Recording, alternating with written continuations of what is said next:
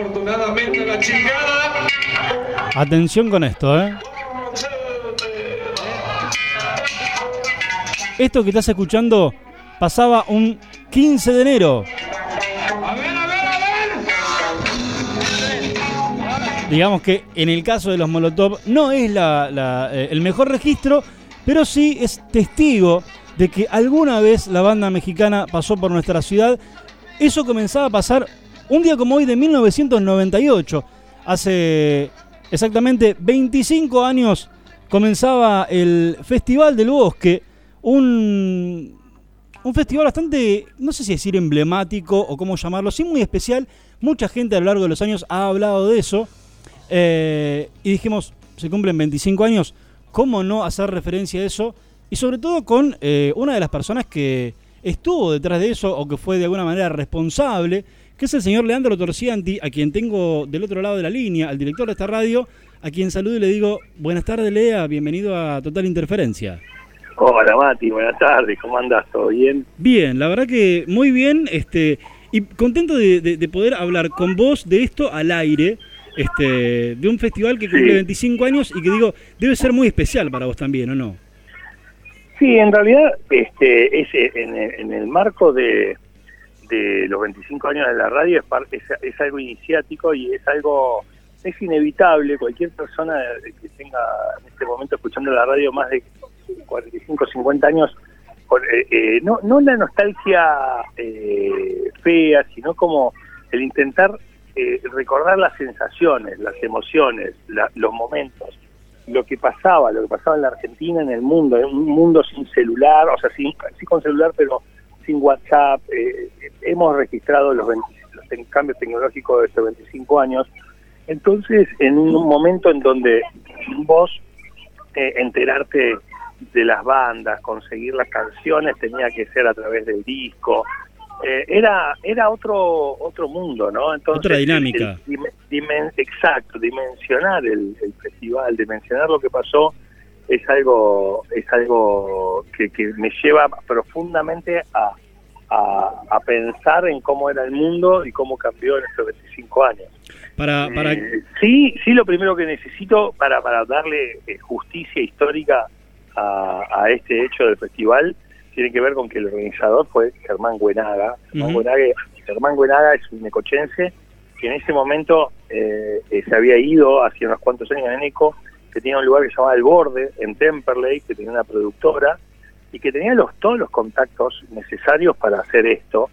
Eh, y Germán, o sea, nosotros teníamos la joven K2 de dos, tres meses, claro, tenía eh, me- menos de tres meses, dos meses y medio. apareció apareció en los estudios allá de, de la 62 este, con un montón de discos este, de, de Universal que eran discos de Bersuit, discos de, de Los Visitantes eh, de Ataque 77 eh, que en una radio tenés que conseguir el disco vos para pasar la música ¿viste? y, y bueno y, y realmente con eh, eh, el apoyo de quien era director de cultura en ese momento era el gobierno de Municoy que era Mandy Muñoz y realmente a mí cuando me lo contó, que fue en la armonía en 61 y 59, 68 y 59, eh, yo no lo podía creer.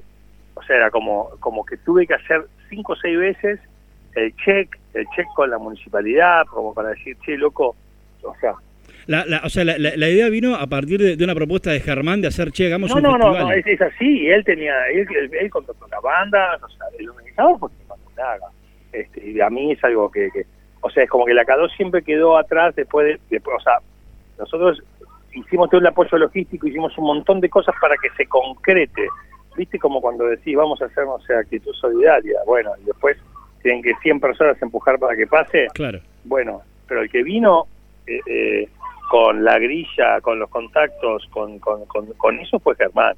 Entonces, nosotros hicimos un montón, sí, pero a mí, de hecho, es como, en un momento me acuerdo después de que me dijo, digo, mira, yo no sé si me- era la Necochea en la que eh, se había hecho un, se había hecho un eh, casting de Van Damme eh, falso Yo estuve eh, en para ese- la, yo- para yo estuve. para la película.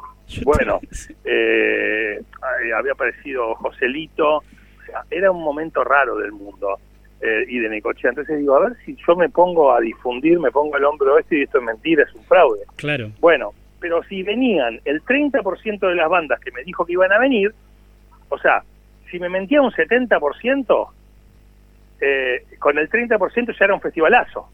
Claro. Este, entonces, este, nos pusimos a, a trabajar en la difusión y en todo lo que había que hacer para poder hacer que esto salga adelante. Eh, entonces, a- para nosotros, o sea, no solo significa un hecho histórico que fue estar, transmitir, vivir esos días, sino también concretar la posibilidad de, de- nacer no solo como radio, sino como productora, porque si bien en, en nuestro, en mis planes personales estaba poder hacer recitales en Necochea, eh, que, que sea de la mano de Germán, fue como acelerar ese proceso, fue Claro. acelerarlo porque... Fue un curso intensivo.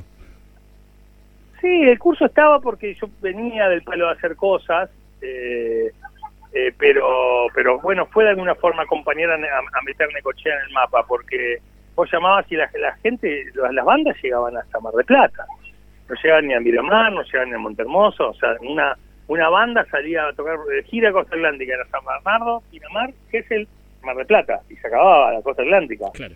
Eh, era así realmente. Entonces, eh, eh, eh, eh, fue no solo, hoy yo miraba en, en, en- nuestras redes y en la nota de la, de la web de Estación K2, todo el, todo el feedback y toda la gente que se ve atravesada por, por el Festival del Bosque de estos 25 años. y no, no solo fue importante para Nico, sino para nosotros, muy, muy importante.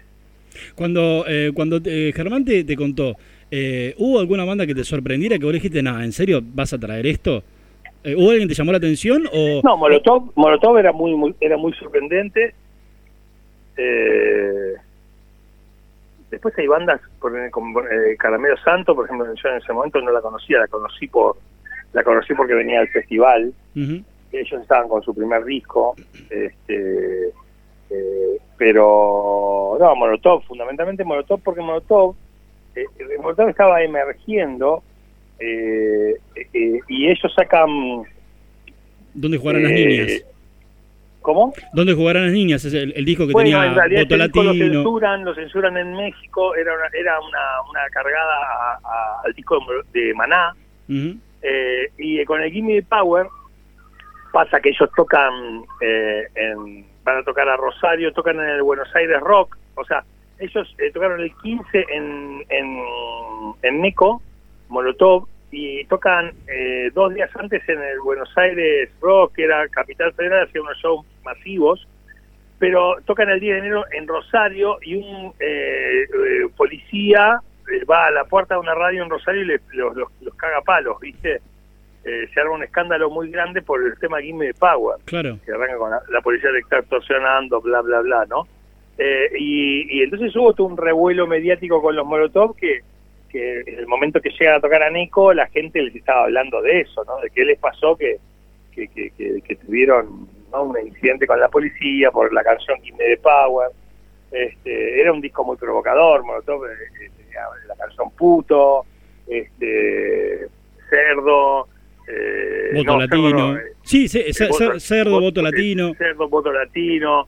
Eh, así que, y de hecho su show, su show lo empiezan con la canción, con el Rhapsody de la Bohemia del tributo a Queen. Sí. El show empieza con esa canción.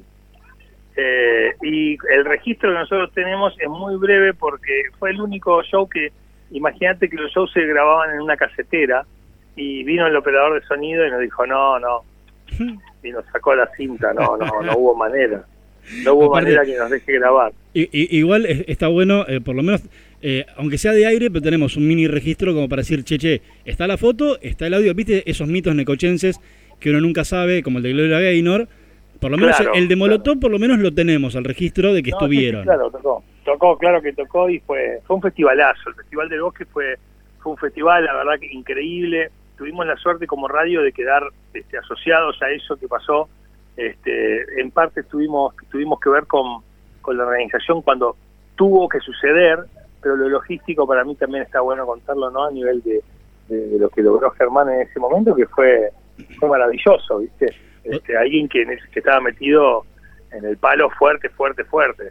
Vos es que eh, a medida que ibas hablando, eh, medio como que me, me fuiste respondiendo preguntas que, que yo tenía pensadas en la cabeza, y una de esas eh, justamente tiene que ver con a ver, eh, a Neco en los últimos 25 años han venido un montón de bandas, muchas que tienen que ver con la radio, otras que eh, han venido por, por otro lado, pero no sé, desde La Renga, Las Pelotas, Papo, Charlie, Fito, eh, eh, Babasónicos, hay un montón de, de- bandas de, rock que han venido en los últimos 25 años, pero es como que el Festival del Bosque eh, marcó un antes y un después, es como, o sea, la pregunta era esa, ¿por qué todo el mundo se quedó con el Festival del Bosque haciendo hincapié en ese recuerdo particular? Que creo que me lo respondiste vos recién.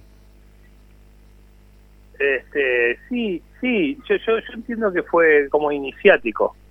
Eh, fue iniciático. Yo eh, entiendo que. A ver, es como. eh, es como el momento, es como un hecho histórico, es como cuando las cosas se recuerdan. Eh, a ver, la noche de Molotov no éramos más de 140 personas, a ver si queda claro. Entonces, es como que la leyenda parece que, el anfiteatro estuvo con 3.000 personas toda la noche claro. y, y no fue así. Hubo shows en los que eh, el sonido costaba acomodarlo, eh, en los que hubo un montón. O sea, si, si vos pensás en. O sea, si yo te digo el Festival del Bosque, técnicamente y organizativamente, eh, quizás fue de los, eh, de los eventos más Caóticos. analógicos o más eh, caóticos, ponerle, o más hippie que, que, que hicimos en 25 años o que acompañamos en 25 años. O sea, se hizo en un eh, eh, es como cuando ves esos festivales ochentosos que estaba la gente, o sea, era una predisposición, no desbordó. Eh, hubo algunas fechas muy que, que tuvieron buena asistencia, eh, más que otras, que sé yo, Box Day llenó, por ejemplo, Box Day Sí. estaba juntando, Yo, eh, eh, habían, re- habían reeditado la Biblia. eh, eh, Yo, yo tuve la, yo tuve la posibilidad de estar en, en el de Viejas Locas y en el de Box Day, eh, porque me, me llamaba mucho la atención eh, eh, justamente Génesis, que lo quería escuchar en vivo, y me llamó mucho la atención de que con Box Day había mucha gente y mucha gente grande. O sea, yo tenía 18 años en ese momento y vea- Claro. ha- había mucha gente de, de 40, de 50, este, eh, viendo, vi- viendo a Box Day Sí. eh, en Necochea. 75 años, 65, 75 años. Claro. Este, eh, y bueno, y sí, claro, porque Box Day era una leyenda del rock nacional. Cuando estuvo Willy Quiroga en la radio, vino a las 3 de la tarde, el viejo, y nosotros eh, íbamos a la armonía. ¿Y qué tomas, Willy? Y tráeme un smuggler, o un creadores. y se tomó un whisky doble haciendo la nota el viejo, ¿viste? claro. Eh, y, o sea, a ver, eh, fumando dentro del estudio, este, estamos hablando de otro mundo. Sí. O sea, cuando, cuando me hablan del Festival de Bosque, hoy yo cuando veo la publicación, las fotos, de hecho el, el pelado posteó una, eh, esa noche, eh, cuando toca Versuit con los visitantes, eh, en realidad los visitantes tocan medio enojados porque cerraban ellos, pero se perdió Albertito y, y Versuit no podía salir a tocar, y bueno, tuvo que salir a tocar los visitantes. Era un show increíble, eh, Pandolfo con toda la banda, Palo, eh, y, y era, eh, recién habían sacado Maderita, que tenía Estaré, tendría Vipa, Vipa Pundera. Claro, Paloma. eh, bueno, era fue un show memorable, de hecho lo tenemos todo registrado. Sí, mira, a ver, si, ahí. si no te quiero, no te quería interrumpir porque me, me resulta interesante, pero mira, escuchá. Este es registro de lo que pasó en el, en el festival. Claro, claro. Ten- tenemos un par, un par de, de- de Tenemos que registros. masterizar todos estos cassettes alguna vez. Sí. Me, me gustaría. Digitalizados por lo menos están, ya hicimos la mitad del trabajo, faltaría eh, masterizarlos. Eh, Lean, nada, eh, es domingo, no, no, no tenía ganas de molestar demasiado, pero no, podía, no podía no, este, no, convocarte para charlar un, un poco de esto. Está bueno, bueno, y el detalle de esa noche es que Versuit, Versuit toca esa noche el señor Cobranza con, con uno de los chicos de la mano de Filippi, que se ponen a, a zaparla, era, es una versión anticipada a Cobranza, a la que queda el libertinaje, que vos la tenés ahí a mano, y también tocan Murguita del Sur, que era inédito, Claro. eh, y después no me acuerdo qué otro tema tocan, eh, de, tocan, eh, no, no, Tomo no, tocan Comando Culo Mandril, eh, que también eh, formaba parte del Libertinaje, pero aún no se había editado. De hecho, Libertinaje cumple 25 años ahora, creo que en abril o mayo. Claro, exactamente. 90, eh, Este- te hablo del 98. Mirá, Exactamente. esto es Murguita. Bueno, esto era inédito, completamente inédito y todavía no estaba grabado.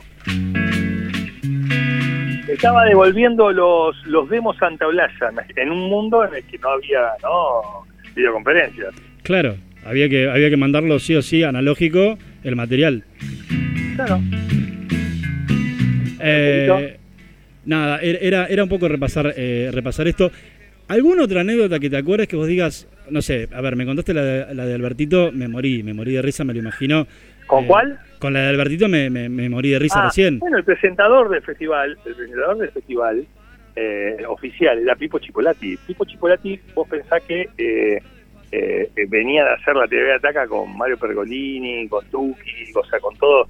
Eh, eh, era En ese momento Pipo estaba muy, muy arriba, o venía a estar muy arriba, venía empezaba a descender en realidad, pero Claro.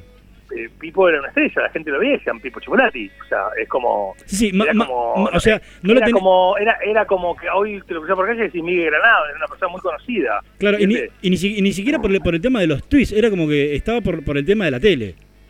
Era la tele, era, era un personaje, era una figura pública, era un influencer, nada más que no había redes sociales. Imagínate eh, que habría sido la vida de Pipo si hicieron las redes sociales. Claro. Bueno, eh, y Pipo era el presentador y Pipo termina siendo mi compañero del programa en Atrapados sin Salida, un programa de la tarde en la K2. Entonces la K2 no solo estaba eh, eh, motorizando o auspiciando el Festival del Bosque, eh, y, y teníamos a todos los artistas en el estudio de la radio y todo, sino que Pipo era conductor del programa. Entonces las anécdotas de Pipo le pusimos un, un por canje, un remis a cargo, ¿viste? Eh, y al tercer día vino el de la remisera y dijo, no, no, la verdad que no podemos más, dice, porque eh, flaco te es más barato comprarle un auto, porque quiere tener un chofer en la puerta, Pipo iba y venía, iba y venía, eh, se perdía, se, se iba hasta Costa Bonita, No. este, eran las 4 de la mañana y seguía dando vueltas por todos lados y, y parecía así, era como una estrella. Y hay muchas anécdotas, yo creo que hay muchas personas que se cruzaban por la ciudad y de repente eh, me decían, che, ayer estuve con Pipo, sí, ah, se quedó en mi casa hasta las 7 de la mañana. Y andaba, tuvimos un Pipo Chipolati como 20, 25 días suelto por Neco y fue un verano increíble porque porque estaba ahí y porque él lo vivió y porque realmente eh, eh, fue una posibilidad de, de reírse. Cualquier persona que haya cruzado con Pip un momento era alguien que lo único que te sacaba una carcajada. Eh, yo tengo dos anécdotas, las dos son en audio, así que para cerrar la nota yo te voy a dejar elegir una de las dos, que tiene que ver con viejas locas eh, y que mucha gente se acuerda del- de, las dos frases mm, semi-delirantes de- de- del Piti eh, en dos canciones diferentes.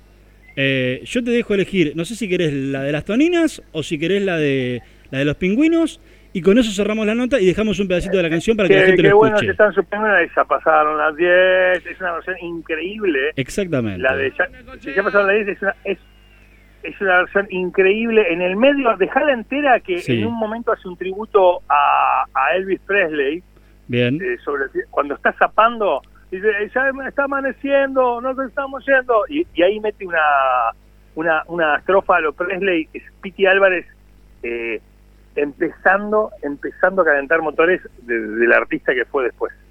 Mira. Ah, una cochea. Estuvo muy lindo. Matan sus pingüinos, están recopados. Son los mejores de, de todo el sur, pero nos tenemos que ir. Lean, muchas gracias. Eh, nos quedamos escuchando a- a- al Piti y este. Si todavía. Si ya pasaron las 10. Las 10, ¿no?